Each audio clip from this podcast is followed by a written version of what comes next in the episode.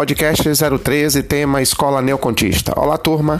Hoje teremos o tema Escola Neocontista. Disciplina de Teoria da Contabilidade. Sou o professor Alexandre Aranha para o curso de Ciências Contábeis.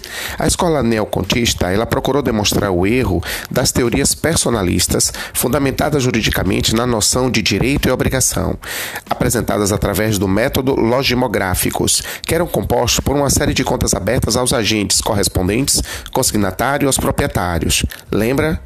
Pois bem, a escola tenta mostrar que as contas não deveriam ser abertas pessoas ou personalidades, nem representariam direitos ou obrigações, mas sim deveriam refletir os valores dos componentes patrimoniais suscetíveis de modificação. Essa corrente doutrinária, além de criticar o personalismo das contas, colocou também como fundamento a essas contas e suas investigações o valor. Uma das principais regras dessa contabilidade traz à escola neocontista a expressão da fórmula do balanço, onde aparece ativo é igual a passivo mais situação líquida.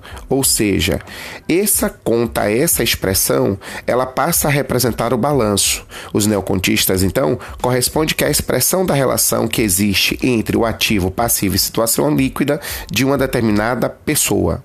Lembre que essa pessoa também é contada como pessoa jurídica.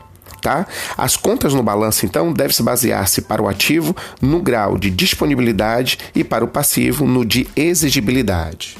Até o nosso próximo podcast.